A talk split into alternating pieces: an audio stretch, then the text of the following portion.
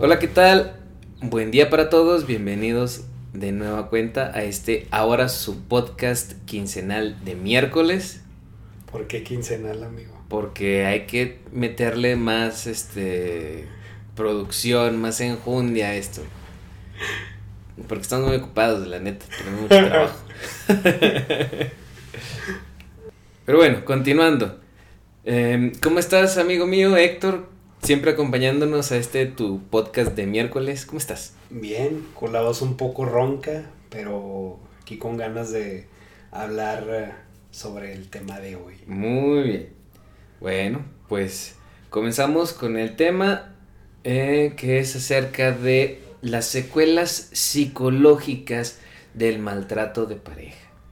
Cabe aclarar que no estamos tomando el tema eh, en algún sentido de alguno de los géneros. Estamos contemplando todos los géneros, ¿sí? Todos, todos, todos, todos, absolutamente todos, todos quienes han tenido una pareja y que han sufrido alguna violación eh, en cualquiera de los sentidos en los que se puede expresar esta violencia en general, este, pues estamos tomándolo en ese sentido para todos. Y es que creo que lo peor de todo es que muchas veces no nos damos cuenta que estamos siendo maltratados o estamos ejerciendo un maltrato. Exacto. Entonces, toma bastante tiempo, o sea, cuando, no sé, tus amigos, tu familia te empieza a decir, oye, es que yo te veo triste, te veo de esta manera, veo que te hablan de cierta manera. Entonces, de ahí la inquietud de, de empezar este tema, ¿no? Como que para que podamos generar un poco más de conciencia acerca de cuando pasa esto en nuestras relaciones de pareja. Exactamente. Muy bien. Pues entonces vamos a comenzar. Pues bueno, el maltrato en general pues es una experiencia que suele abrumarnos mucho. Como tú lo mencionas, pues a veces ni siquiera nos damos cuenta. ¿Sí? Sabemos que algo está mal, pero a veces no sabemos qué. Y normalmente solemos pensar que quien está mal somos nosotros, que somos quienes está propiciando esta situación, estamos propiciando el maltrato, que la otra persona tenga actitudes pues negativas y, asumimos la responsabilidad nosotros cuando es nuestra culpa por eso. Exactamente. Y nos hundimos en la culpa sin pasar a la responsabilidad, claro. Pero bueno, esto siempre deja huellas, ¿sí? Por no decir cicatrices y heridas, ¿sí? Y pues en algunos casos puede esto llegar a ser imposible de borrar. ¿Sí? Que bueno, puede superarse, sí, pero es algo que no se olvida. ¿Sí? Bueno, cuando se trata de una situación de maltrato de pareja, las secuelas psicológicas suelen ser demasiado, demasiado profundas. Sobre todo si el daño pues procede de la persona que amamos. ¿Sí? Aquí pues es conveniente hacer una diferenciación entre una lesión psíquica y maltrato psicológico que son conceptos diferentes. La lesión psíquica es fruto de un acto violento. Podemos estarlo asociando más al trauma, ¿sí? El conjunto de sensaciones y emociones que se experimenta inmediatamente después de ser víctima de maltrato, ¿sí? Las secuelas psicológicas, por su parte, son huellas que dejan en la que se quedan en la mente cuando no se ha tratado adecuadamente la lesión psíquica, ¿sí? O sea, una es posterior a la otra. ¿sí? Sin embargo, cuando se manifiesta más la lesión psíquica de manera explosiva, de manera de fuera de control, ahí sí podemos estar hablando de una situación, pues de un trauma, de algo que fue traumatizante y que obviamente el trauma es cuando no se, no se atiende, ¿verdad? Entonces, es, es preciso diferenciar esta, esta situación. Estos dos conceptos. Sí, sí, sí.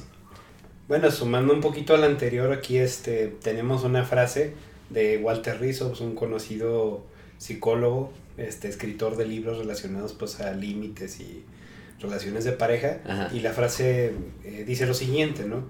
En cualquier relación de pareja que tengas, no te merece quien no te ame, y menos aún quien te lastime. Y si alguien te hiere reiteradamente sin mala intención, puede que, le mere que te merezca, pero no te conviene. Sí, mm. entonces, ¿qué nos dice esta frase? O sea, básicamente que en una relación no estamos para ser lastimados intencionalmente. Y si es reiterativo, pues significa que tampoco es de ahí. Exactamente. O sea, no, no es de, de que vayas a oírle al dolor, pero si es reiterado y es con intención, o sea, sí te va a hacer un daño. Sí, porque también hay, hay que aclarar que esta necesidad de control que puede tener tu pareja hacia ti, también se considera violencia.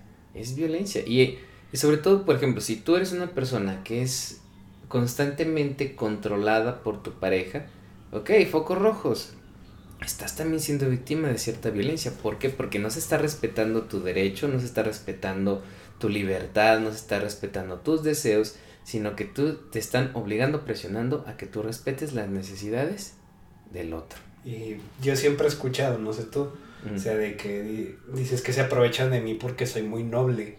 Se aprovechan de mí porque soy muy este sumiso, sí, porque no me gusta el conflicto, lo evito, ¿no?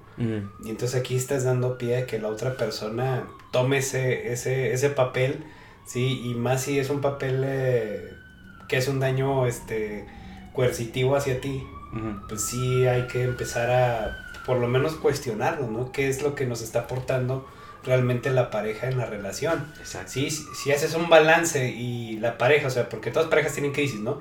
Pero si en general ya pasaron uno, dos, tres meses y lo que te está aportando siempre es más negativo que positivo, entonces ya que habría que hacerse un, par de preguntas, ¿no? ¿Lo crees, amigo? Sí, de hecho sí, pero precisamente como tú, tú bien mencionas y platicabas hace relativamente poco, o sea, en este sentido de, de valoración de la relación, preguntarnos a nosotros mismos, ¿estoy siendo feliz o solo ha habido momentos felices? ¿Y qué tantos y qué tan fuertes y qué tan buenos han sido esos momentos felices en comparación a los que no lo han sido? Balancear, ¿sí? A ver, ¿qué onda? ¿Qué está pasando? ¿Hacia qué lado le está tirando más mi relación, verdad? Entonces, pues sí, o sea, realmente te digo, es, es importante empezar a, a, valorar, a valorar estas relaciones que solemos tener porque, digo, es, estamos tan inmersos que, te digo, no nos damos cuenta. Y como tú lo mencionas al principio, que decías, pues ok, pon atención, a lo mejor te están diciendo, oye, este, a lo mejor no me gusta cómo te están tratando, no me gusta que, que, que te jalonee fulana o fulano. Oye, este, ¿no crees que se está pasando un poquito de verdura a tu morra? Sí, que te está llamando, estás con tus amigos, no te deja, o estás... O sea, Claro, hay, hay, hay acuerdos que, que, se pueden tomar previamente en la relación y tú, bueno, tú sabes si, si, si los respetas o no, pero pues te digo, son acuerdos a los que se llegan en, en, este, en asamblea, ¿no? Por así decirlo.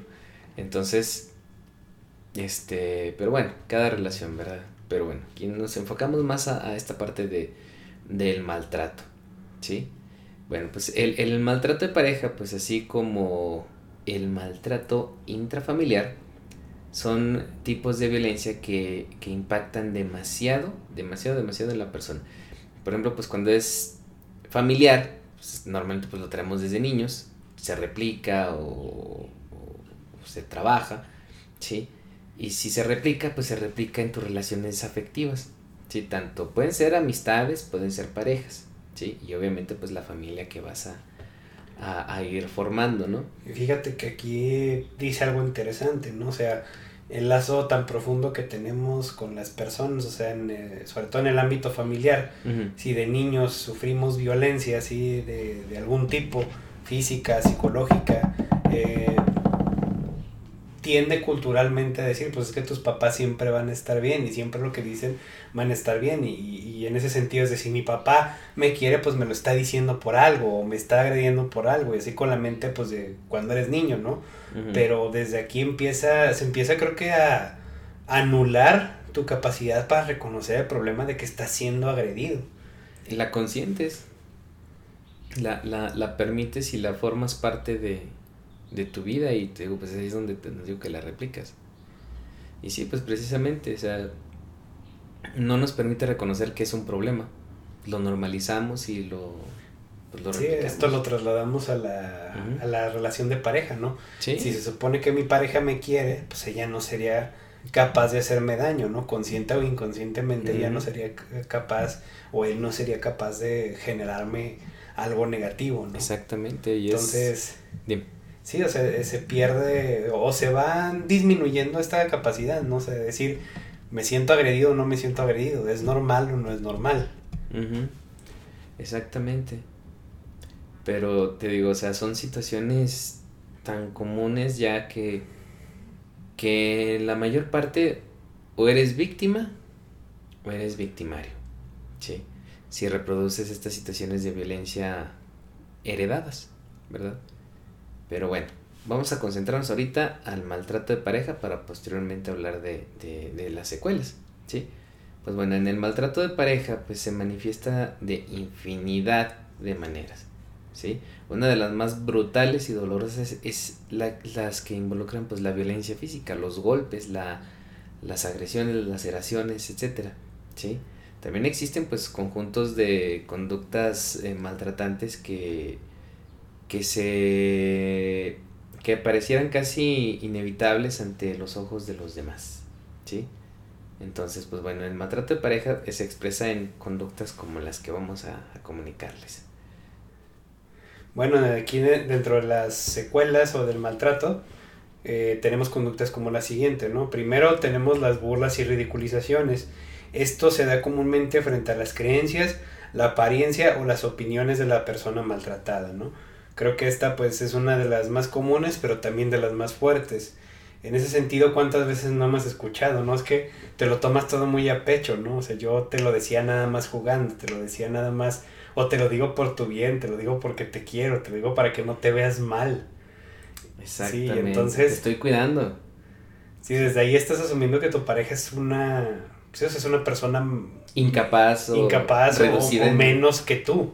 O sea, porque no solo, no solo este, te estás burlando, sino también estás ridiculizando lo que ella piensa o lo que ella dice. Fíjate que me acuerdo yo de, de, de una pareja que llegué a tener hace unos años que me decía, con esta, esta sutileza disfrazada, que decía, es que tú estás muy tontito, ¿sabes? O sea, era, era una agresión, ¿no? O sea, e, estaba disimulada en, en un tono gracioso, cómico, pero era una intención agresiva. O sea, ya después de, de, de, años que lo, que lo puedo resolver, ¿no? Este, precisamente es eso. Sí, o sea, por eso te digo, o sea, no nada más a los hombres, no nada más a las mujeres, no nada más a las parejas de diferentes expresiones sexuales. Este, todos somos, podemos ser víctimas de, de violencias sutiles o no sutiles. Por ahí tenemos el podcast de Gaslighting, que también lo pueden escuchar por aquí en Facebook, debe de estar, es el, como el segundo, tercero que grabamos cuando empezó la, la, la pandemia este, que precisamente eso, o sea, son manipulaciones sutiles, son degradaciones para verte vulnerado, ¿sí? Y, y, y que tu pareja pues siga teniendo control sobre ti, ¿sí? Te descalifica, te desvalida y pues olvídate, ¿no? Y precisamente, o sea, y que te dicen cosas a modo de juego, ¿no? Que te critican desde... No sé, tu forma de vestir. Tu forma de vestir, ¿sí? Es que esa sudadera no te queda mejor ponte esta otra que yo te regalé, ¿sí? O, ¿sabes qué? Es que te ves gordo, te ves gorda con esa playera, blusa, lo que sea, ¿no? Este, y, y, y por ejemplo también cuando te critican y se burlan de tus opiniones, ¿sí? Es que yo opino esto de, de, de lo que está pasando ahorita de las marchas del aborto. ¿Tú qué vas a saber si tú eres hombre? ¿Tú qué vas a saber si, si, si tú este, si nosotros ya tenemos hijos, ¿va? O sea, este tipo de situaciones también, o sea, cómo, cómo descalificas eh, creencias, opiniones, el conocimiento, la capacidad, la situación estética de tu pareja, no deja de ser agresión. Sé que también, por otro lado, hay personas que obviamente agreden, no tienen absolutamente la intención, pero como mencionamos al principio, están replicando un modelo familiar fallido. ¿sí? Y que simplemente va a seguir propiciando más daño a menos de que se rompa el ciclo, ¿verdad? Pero bueno, continuamos con, las eh, conductas de maltrato, por favor. Ok, tenemos aquí en segundo eh, instancia el señalamiento es constante de los errores, una muy común. Claro. Estos mensajes para indicar que el otro hace todo mal o que tiene defectos en todo momento, ¿no? El típico quítate que no lo puedes hacer, mejor yo lo hago. O el tú nunca y el tú siempre. Sí, la polarización, ¿no? De, por ejemplo, no sé, tuve yo una experiencia también ahí de... un, yo siempre lavaba los trastes. Pero por ciertas eh, situaciones en algún momento de mi vida los dejé de lavar un día, dos días, tres días. Y, y, y, fue la señalización de es que tú nunca los lavas, es que me dejas todo y quién sabe qué. Entonces, tipo de situaciones que claro, en un contexto más, este, no sé, específico, se podría tomar como una agresión. En otro, pues a lo mejor no tanto, Pero sí, o sea, son este tipo de situaciones. O sea, un señalamiento de, de constante, un señalamiento exagerado, ¿sí? Con una exageración con la intención de qué? De que tú te sientas mal. O sea, ok, quizá no lavé los trastes tres días, cuatro, quizá más, no sé. Pero si normalmente yo lo hacía, la intención de esta persona en su momento fue siéntete mal, pídeme disculpas, doblégate y atiende mi necesidad. ¿sí? y cabe resaltar que aquí la intención no es resolver, no es decir, por ejemplo, o sea, ahí están los trastes sucios, yo los lavo hoy, pero vamos a hacer acuerdos para lavarlos cada determinado día, ¿no? Aquí es señalar e incluso hasta hacer un drama sobre la situación, ¿no? No sé, vas, vas caminando, se te cae un poco, vamos, traes unas papas, se te cae una papita al suelo, típico comentario, ¿no? Ya vas tirando a la mitad ahí. ¿Se te caen mucho las papitas en la casa, amigo? Suele pasar. no, pues precisamente eso, o sea, como tú lo mencionas, la intención es vulnerar. La intención es lastimar, dañar para seguir obteniendo el control, ¿sí? Entonces, no es que realmente haya una falla, no es que realmente se haya, haya errores como tales, sino que simplemente la intención es agredir, es vulnerar para obtener el control constante, ¿sí? Es, lamentablemente es normal, ¿sí? Son conductas que podemos ir trabajando, incluso no nada más como pareja, como sociedad, o sea, tratar de, de, descalificar un poquito más estas situaciones para que comiencen a desaparecer. Sí, algo antes de pasar un poquito, me gustaría recalcar este ejemplo, ¿no? Algo que se da muy común es no le digas a tu pareja cómo maneje, puedes decirle o poner límites, pero casi siempre tenemos todos este efecto, ¿no? De decir, es que tú manejas muy feo, es que tú manejas muy lento, es que tú vas, este, parece que eres una tortuga, parece que tú vas en un auto de Fórmula 1. Exactamente. Mejor, eh, mejor yo manejo. Y este, párate aquí y yo manejo, ¿verdad? Sí, sí, también. También, también me ha tocado ver casos similares. Ok, pues bueno, vamos a la siguiente, que es manipulación para hacer sentir culpable al otro se atribuye el hecho de no responder a la altura de las expectativas y se castiga con silencio o enojo. A ver, amigo, ¿tú qué nos puedes decir acerca de esto? Fíjate que yo creo que lo puedo expresar con una anécdota. Eh, compartí muy bellos momentos con una persona en algún momento de mi vida en el que esta persona llegó a tener un daño, una secuela de este, de este daño de esta manipulación, de este acto de, de, castigo con base en el silencio. ¿sí? Entonces, esta persona como fue castigada mucho tiempo de su vida con el silencio, cuando llegábamos a tener dificultades, eh, yo prefiero guardar silencio un rato para analizar la situación, para poder eh, ser consciente de, de mi error, de mi fuga, de etcétera, ¿no? Entonces, eso propiciaba más problemas, porque estaba directamente asociado mi sentido de guardar silencio por respeto, ¿sí? Como mi sentido de guardar silencio para la reflexión era tomado como otra agresión, ¿sí? ¿Por qué? Porque normalmente muchas personas agreden al otro con silencio, con la ley del hielo, con ya no te hablo, ¿verdad? O sea, hay una diferencia muy amplia entre guarda silencio para, para ti, para analizar, para reflexionar, para hacerte cargo, a un guarda silencio para negar a la otra persona, para rechazar su existencia.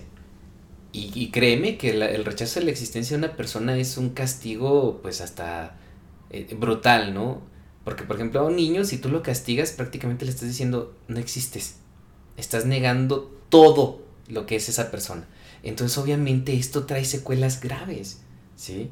A una persona, pues ya adulta, pues le recuerdas, le remueves, o incluso si le castigas tú este, esto y no tiene una secuela, pues también obviamente le va a poder, ¿sí? Si está asociado a algo negativo, a un castigo, pues es algo bastante doloroso, ¿sí?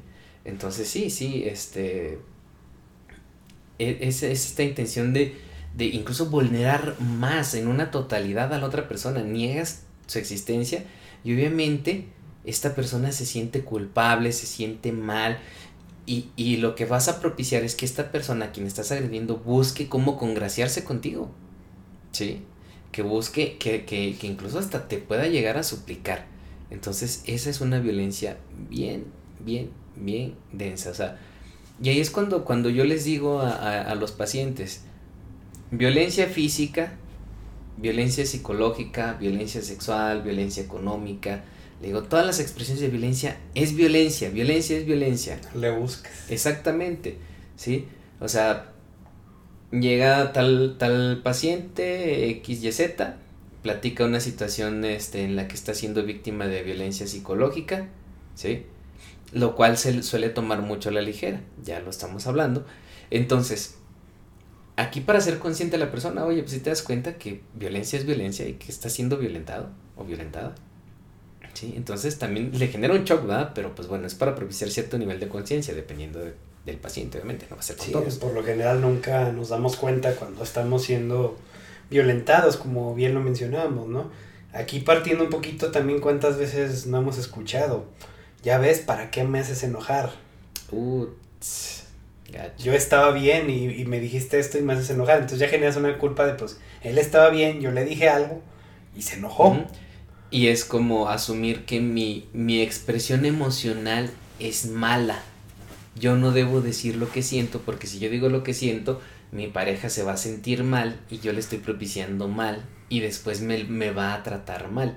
¿Por qué? Porque yo lo estoy buscando, yo lo estoy propiciando y estás generando en ti un pensamiento, un funcionamiento, una distorsión cognitiva que te va a llevar a seguir replicando eso y te lo vas a quedar y entonces te vas a, a dañar tú mismo porque tienes miedo de, entre comillas, dañar al otro para que el otro te termine dañando. O sea, pierdes, pierdes.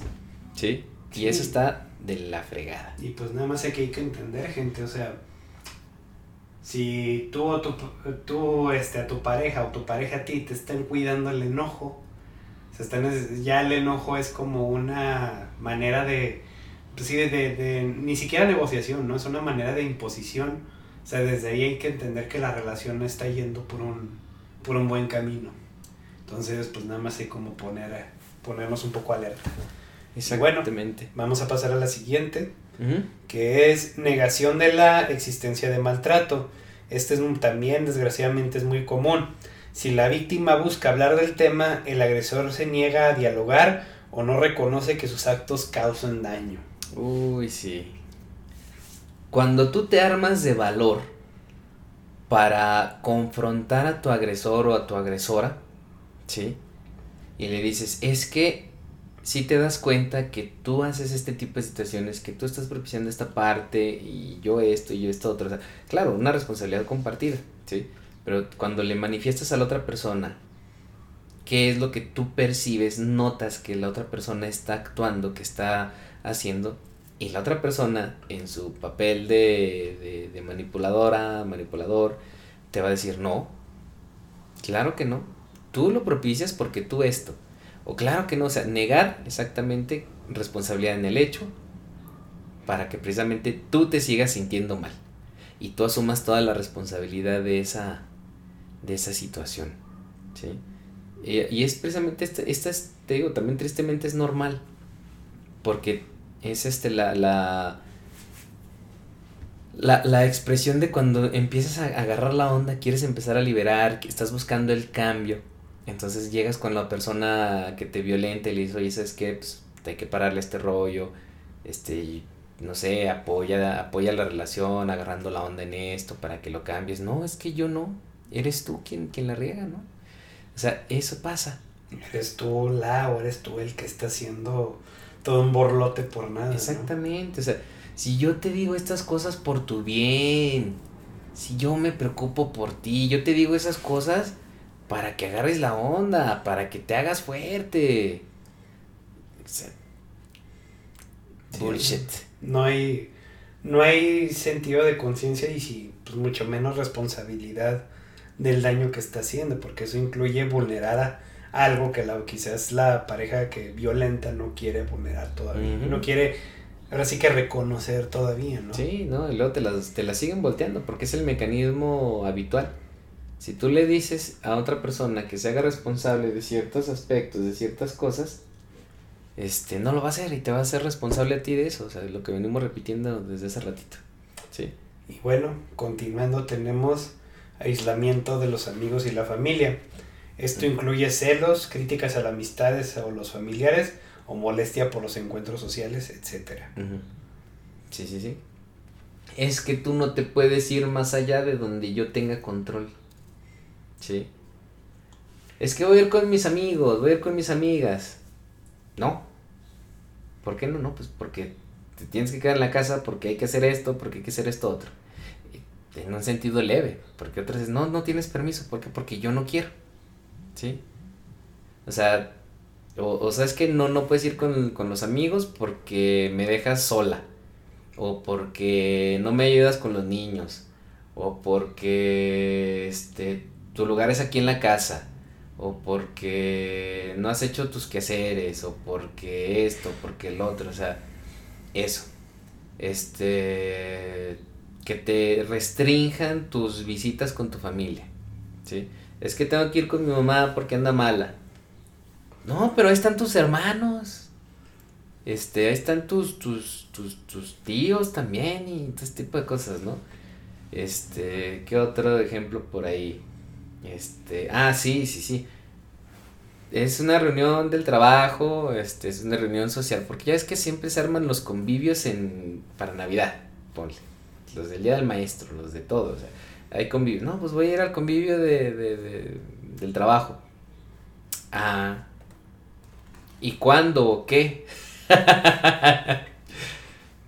¿Y, te, ¿Y vas a ir solo? ¿O vas a ir sola? Pues sí, porque pues cada uno va a ir así, bla, bla, bla. Necesito mi espacio. Exactamente. Como tú necesitas el tuyo y no se concede eso, ¿no? Y ya te empiezan a sabotear tu, tu reunión del trabajo, etcétera, porque precisamente no te puedes ir a un lugar donde yo no te vea, donde yo no tenga control sobre lo que tú haces, ¿sí?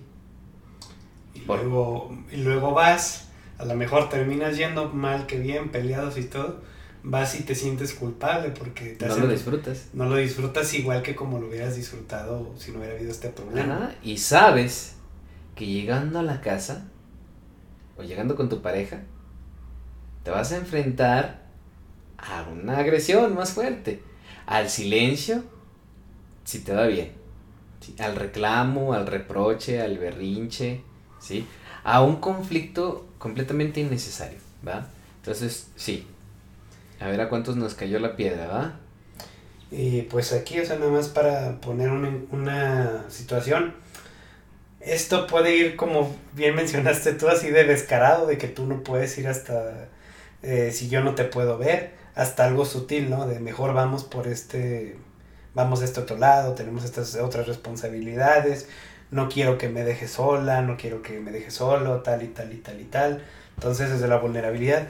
Pero aquí el mejor, este, sí, el mejor medidor o la mejor forma de, de entender si me estoy aislando de mis este, familiares, de mis amigos, de las personas que frecuentaba, pues es precisamente eso, o sea, la, la, la eh, qué tanto los veía, la frecuencia con la que los visitaba y si veo que disminuyen significativamente, entonces ahí se trata de ver en dónde estoy invirtiendo mi tiempo y si realmente mi pareja me está exigiendo que o me está poniendo límites de control para que no tenga relación con las personas con las que antes yo disfrutaba, no sé, una relación. Exactamente. Y precisamente, o sea, aquí es importante saber que no necesitas, o sea, bueno, que no es necesario que una persona te grite, que te hable feo, que te diga groserías, que, que, te, que te haga, incluso que te haga sentir mal directamente, como para que esto sea eh, violencia psicológica. hablábamos en el de gaslighting que precisamente es un efecto de violencia y de control tan sutil que tú te vas a sentir culpable, ¿sí? Que tú vas a ser quien, quien eh, se sienta responsable de, de, la agresión, cuando eres tú quien está siendo agredido, ¿sí? A ese, a ese, grado, o sea, te llegan a confundir porque a lo mejor te hablan tan bonito, con tanta elocuencia, sí, que incluso tú, o sea, te cuestionas tu, tu, tu realidad, porque dices, ah, caray, pues es que tiene mucho sentido lo que me está diciendo. Sí, es que de seguro pues yo me paso de lanza, de seguro pues yo soy una, una persona bien eh, gacha, ¿sí?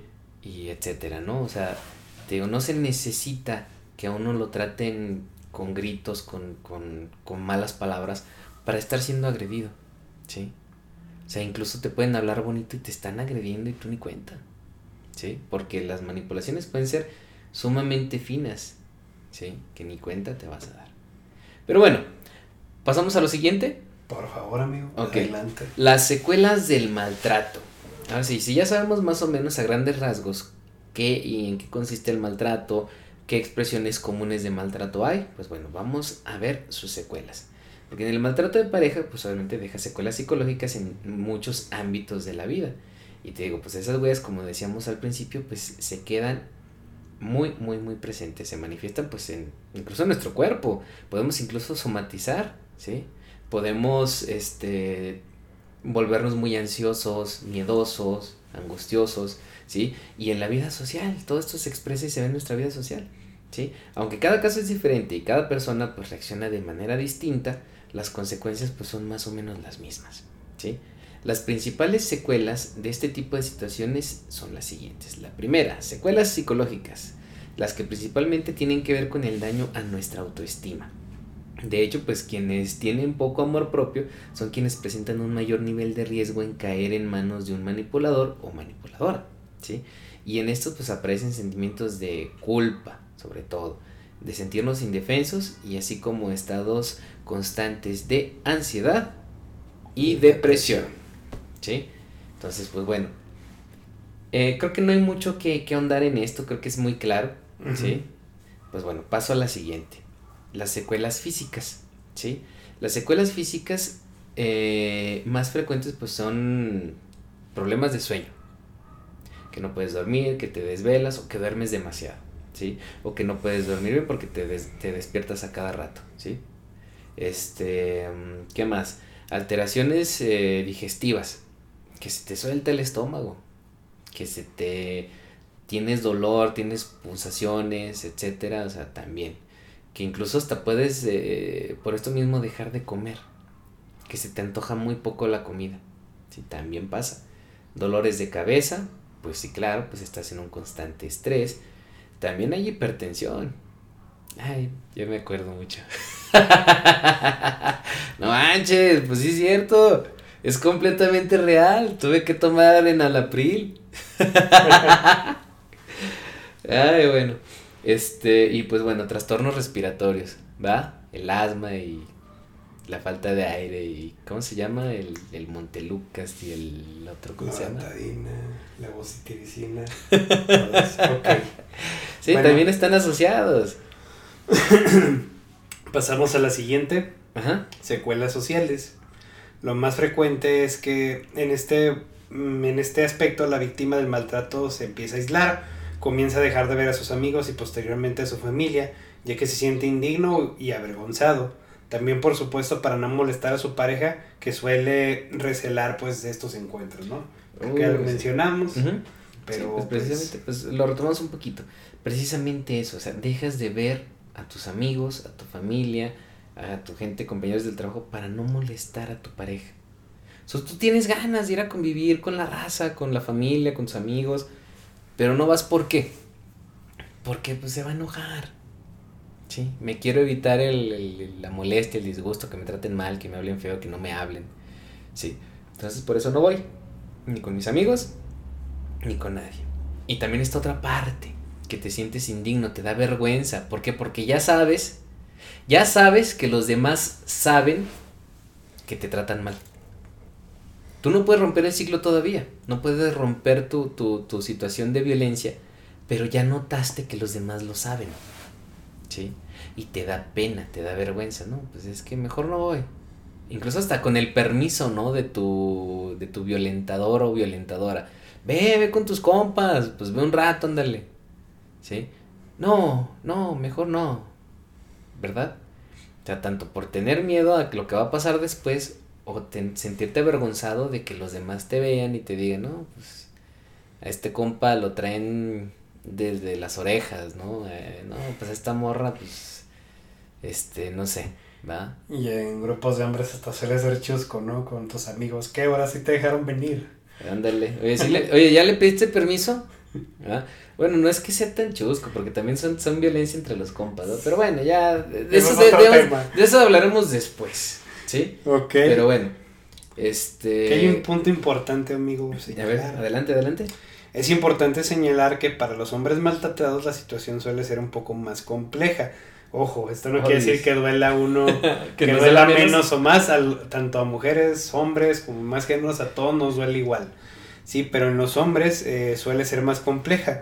Eh, la sociedad sobre todo sigue siendo muy machista y no está bien visto que un hombre se deje maltratar por su pareja, así que suelen ocultarlo e incluso son reacios a admitirlo para sí mismos. Por eso son, más, son poco más propensos a enfermar y a desarrollar adicciones como respuesta a su dolor oculto, ¿no? Exactamente. Sí, sí, sí. Pero es que te digo, o sea, normalmente, ¿cómo, cómo tú como hombre, en esta sociedad tan, tan, tan mexicana, ¿cómo vas a admitir que te tratan mal? ¿Sí? ¿Cómo, cómo vas a, a, incluso cómo te va a pasar a ti mismo por la cabeza que te están tratando mal? ¿Sí? Claro que no. Porque tú eres el hombre. Es más fácil que tú seas quien está tratando mal a la otra persona. Y como hombre tú lo piensas. Dices, no, pues es que yo soy el que, el que, el que está mal. Yo la estoy haciendo sentir mal a ella. ¿Sí? Y tú asumes la culpa. Y también te la empiezas a creer que tú eres el malo. Pasa, pasa. ¿Sí? Entonces, es precisamente eso, o sea, tú como hombre no puedes, no puedes permitirte ser violentado, tú no vas a ser víctima, pues, ¿por qué? Entre comillas, porque eres hombre, ¿va? Tienes que aguantar. Exactamente, no, pues ponte, amárrate los pantalones, no te dejes y, o sea, lo, lo que te diría cualquier, este, hombre, ¿no? De, de, de, generaciones anteriores. Entonces te digo, son, son situaciones bien comunes. El hombre no va a expresar y el hombre va a llegar a una confusión tan densa que incluso el hombre va a pensar, pues entonces el malo soy yo. ¿Verdad? ¿Por qué? Porque es más fácil pensar que el malo es el hombre en estas situaciones, porque, porque la estadística, seamos honestos, la estadística, el hombre es más violento. ¿sí? Pero es más fácil pensar que el hombre es, entonces el hombre también se entra en este autoengaño. ¿sí? Y también se miente. Chequen el podcast de autoengaño, está un poquito más atrás. ¿sí? Entonces, este, son estas situaciones, o sea, no es que sea más eh, doloroso, menos este, digno uno que otro, no, al contrario, ¿sí? Pero simplemente, pues, este, es más, man, está más eh, manifestado, más expresado el, la situación de violencia hacia la mujer. Lo vemos ahora en las distintas manifestaciones eh, pasivas y no pasivas que están pasando en toda la República y en todo el mundo, ¿no? Pero también hay violencia hacia el hombre, Sí, también la hay y, no podemos simplemente hacernos ciegos. La estadística sí está muy alta en respecto a la violencia hacia la mujer. Porque es algo que sí existe, ¿no?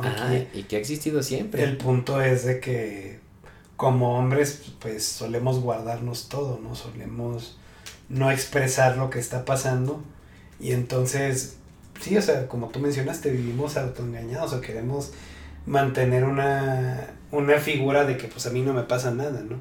Es una figura estoica cuando realmente pues por dentro estás hecho trizas, estás hecho añicos, ¿no? Porque ya es entender de que hagas lo que hagas siempre vas a estar mal, pues no hay ni para dónde hacerse, ¿no?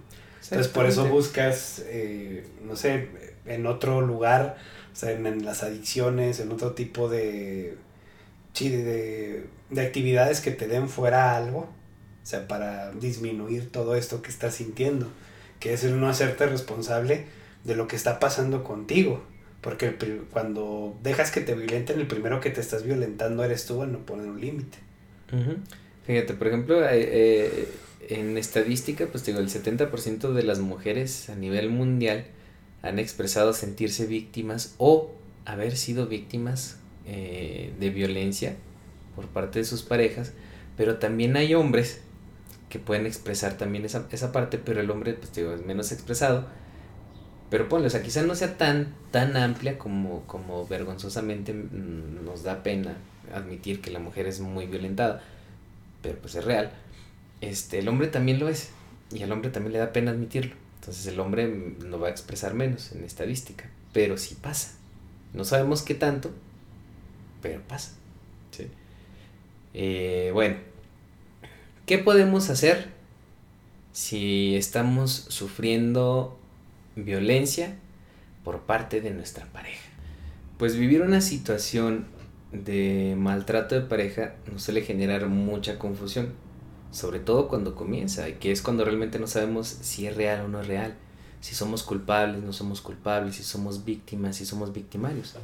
Lo habitual es que comiencen a surgir fuertes ambigüedades en los sentimientos, en las actitudes y en los pensamientos, o sea, la distorsión cognitiva, unas actitudes ansiosas, actitudes evasivas, eh, pues negamos, ¿sí? Y, y pues bueno, se ama y se odia, se siente irritación y al mismo tiempo justificamos la conducta del otro. Sobre todo esto, o sea, lo amamos y lo odiamos, ¿sí? Quiero mucho a, mi novia, pero la neta me defeca que se porte así y que sea así conmigo. ¿Sí? Pero bueno, ¿qué prefieres más, no? Bueno, ya se sabrá. Sí, nunca es fácil afrontar el, el, hecho de que la persona que amamos también es una fuente de nuestros problemas. ¿Sí? Tan grave que quizás la única salida es dejarla. ¿Sí? Todo ello forma parte de una dinámica perversa del maltrato de pareja. Y precisamente es eso, o sea, nos cuesta trabajo empezar a entender que la pareja es quien nos está dañando, que nos está lastimando. ¿sí? Es difícil entender que la persona no quiere cambiar. Es difícil entender que no vamos a lograr comunicarnos de manera efectiva, de manera asertiva con esta persona. Y que realmente tenemos que empezar a, a entender, a comprender, a asimilar que nada más nosotros vamos a responder por nuestro bienestar y que somos quienes decidimos estar o no estar y que la otra persona no tiene ese poder. ¿Sí? Entonces, ¿cuesta trabajo? Sí. Y muchas veces esas relaciones no tienen no tienen reparo. ¿Sí? O que a veces la, la situación que puede ayudar a reparar es alejarse. ¿Para qué? Para que la otra persona pueda hacer contacto con la consecuencia. ¿Sí? Y ya a ver si, si decide cambiar, ¿no? Pero precisamente nos corresponde cambiar a nosotros, no cambiar a la otra persona. Sí, nadie va a sacar la cara por ti, nadie se va a hacer responsable de tu dolor, ¿no? Aún si quisieran hacerlo, no se puede. Sí, porque tú tienes que, que ver y hacer conciencia de lo que está pasando. Sí, entender que pues a tu pareja ya viste que no está dispuesta a generar acuerdos, que no está dispuesta a hacer un cambio pues palpable en beneficio de los dos, únicamente para su beneficio y en ese apartado tú estás muy lejos de tener un cambio positivo para ti y solo va a terminar que haciéndote más daño, pues hay que valorar ciertas o muchas cosas. Sí, de, de, en el sentido de que, no sé, si estás vulnerable, se lo expresas y tu pareja te responde con violencia una y otra y otra y otra vez, y seguimos en la mente, pero diciendo, es que pues ella me quiere, o sea, ella es una persona a la cual yo le he confiado muchas cosas, ella tal, tal, tal, tal, tal, tal, tal, y nosotros seguimos ahí, es entender que si no le importamos a la otra persona, pues primero entender qué estamos haciendo nosotros ahí en la relación. O sea, si, si no le importo y yo no me importo, Exactamente. Va a ser hasta que una de las. hasta que algo explote, ¿no? Exacto. Fíjate, precisamente es esto, o sea, como, como secuela de estas situaciones, como una consecuencia de, del maltrato cuando ya te puedes liberar de esta relación eh, tóxica, entre comillas, ¿sí? Si no resuelves estas situaciones, ¿por qué te prestaste a ello? ¿Cómo funcionaba? Si realmente cambias tú estas situaciones, estos paradigmas, lo vas a ir a replicar con tu siguiente pareja. ¿Sí? Te vas a buscar una pareja también abusiva. O si te encuentras con una pareja que no es abusiva, o una de dos. O tú te vuelves la persona agresiva, o saboteas la relación. ¿Por qué? Porque no estás recibiendo un maltrato al que estabas acostumbrado o acostumbrada. ¿Sí? Pasan situaciones bien densas. Esta es una secuela, pues fuerte, que se trabaja en terapia. ¿Sí? Entonces aquí yo sí les recomiendo mucho que si acabas de liberarte de una relación agresiva, de una relación donde fuiste víctima de muchas situaciones desagradables, acércate a terapia para asegurarte de que tu próxima relación, de que tu, tu, vida consecuente va a ser mejor, de que vas a poder resolver esta parte. Aquí normalmente sí se necesita terapia, ¿sí? ¿Para qué? Para sentar, para que realmente tu vida sea pues mejor. Sí, aquí sí es bien recomendable, ¿sí? De cajón. Sí, si, si has sufrido violencia en, en tus relaciones, ve a terapia. Ve a terapia, no te vas a arrepentir. ¿Sí?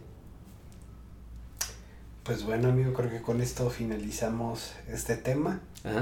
Eh, como conclusión, no sé, yo me llevo pues, eh, todo lo que genera la violencia y el maltrato, ¿no? Pero principalmente creo que en el aspecto menos o el aspecto más sutil, o sea, cómo se maneja ese tipo de violencia realmente creo que es algo bastante complicado, entonces hay que estar, creo que muy alerta para ese tipo de situaciones, no, no caer en un sentido de paranoia y todos me van a hacer daño, ¿no? Pero tratar de cuidarnos, ¿no? O sea, sobre todo si estás y en una relación en la que tú no te sientes a gusto por tal o tal situación, hacerte caso. Exacto. Darte algo porque hay una parte de ti que está detectando algo que quizás todavía no eres consciente, pero empezar a hacer un ejercicio de conciencia y entender qué es lo que, te está haciendo daño. Sí, fíjate, sí se requiere trabajo para ir eh, resolviendo las secuelas de los maltratos. Sí se necesita, se necesita tiempo se necesita amabilidad con uno mismo, se necesita respeto por uno mismo, respeto por la vida, ¿sí?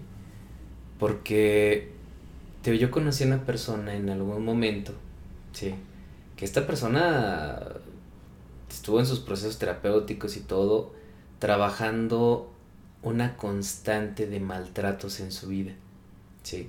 Iba replicando maltratos, sí, replicando situaciones bien negativas, o sea, hubo abusos y violencia en absolutamente todos los sentidos en su vida, sí y que precisamente este, esta persona al no poder resolver estas situaciones, las relaciones que tuvo posterior a eso, que fueron prósperas, fueron saboteadas por esta misma persona, porque esta persona no estaba a gusto, no estaba recibiendo todo lo que en su mente estaba concebido como una relación. Y pues parte de eso fue el maltrato. Entonces, pues no, o se proyectaba, había situaciones bien fuertes ahí.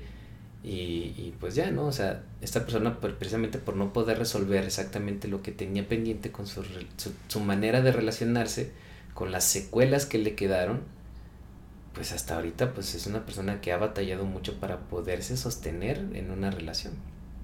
Entonces, te digo, es súper, súper importante trabajarlo, ¿sí? O sea, esa es mi conclusión. Mi conclusión es, trabájalo o sea, si te logras desprender de una relación donde eres, donde fuiste víctima, síguelo trabajando. No, no solo termina cuando te alejas de la persona, porque hay secuelas. ¿sí? Y esas secuelas es bien importante trabajarlas para que mejores tu calidad de vida, para que mejores la manera en la que te relacionas con las personas. ¿sí? Entonces, es fuerte, es fuerte la, la, la, las situaciones que tienen que ver con violencia cuando tú eres víctima. Puede ser desde que simplemente eres maltratado en general y estás doblegado. Puede ser otras donde estás incluso tan doblegado, tan manipulado, que tú crees que eres el malo. ¿Sí? Y hay otras en las que puedes vivir tan feliz sin darte cuenta que te están violentando. ¿Sí? Porque eh, estás en una esfera tan, tan perfectamente armada que no vas a cuestionar que algo esté mal. Pero sin embargo, si te ven desde fuera, pues eh, las personas van a dar cuenta que te tienen completamente sometido o sometida. No, y en un momento esa esfera, yo, le, yo en lugar de esfera le pondría como burbuja. Eh. Es demasiado frágil y, hay momentos en los que se rompe. Sí, la vuelves a armar, la vuelves a poner. Todo está bien, todo está esto, pero hay algo, siempre hay algo que, eh, digo, yo, yo lo he dicho en podcast anteriores, es la, la idea que todos tenemos como un termómetro para entender en qué nos sentimos bien, en qué no nos sentimos bien. Entonces el primer paso es hazte caso. Si, no hay, si hay algo que por ahí te está haciendo ruido, si, si hay algo que por ahí te está moviendo en relación a tu pareja, aunque tú no lo veas, háblalo con un amigo de confianza, háblalo con una persona que tú consideres que te dará un punto de vista objetivo y en el mejor de los casos, ve a terapia, Entonces, pues sobre todo la, la, idea del maltrato pues es cuidarse y sobre todo escucharte. Si te dejas de escuchar vas a caer en las redes del maltrato y pues aunque lo reconozcas va a ser difícil salir hasta que tú no, no te pongas como prioridad a ti mismo. Exactamente, o sea, y es como tú lo dices, analiza tu relación ahorita. Si no te escuchas a ti y solo escuchas a la otra persona, esa es una alerta. Sí algo no está bien, no hay equilibrio, porque jamás debes de, opacarte a ti con la presencia de tu pareja. Primero eres tú, tú eres tu prioridad, tú tienes que estar bien para poder dar el bien a los demás, para compartir el bien, ¿sí? A veces podemos pensar que es egoísta ponernos en primer lugar, pero no, no es así. Porque tú eres el que da, eres el que otorga, el que interactúa, tú tienes que estar bien para poder dar y recibir. Entonces, no te dejes de escuchar a ti mismo, no dejes de preguntarte cómo estás y darte lo que necesitas. Y a veces lo que necesitas es tan fuerte como dejar a tu pareja. Sí, por tu bien. Por tu bien, por el bien de tus hijos. Sí, por el bien de muchas personas, pero sobre todo por tu propio bien. A veces es lo, lo mejor.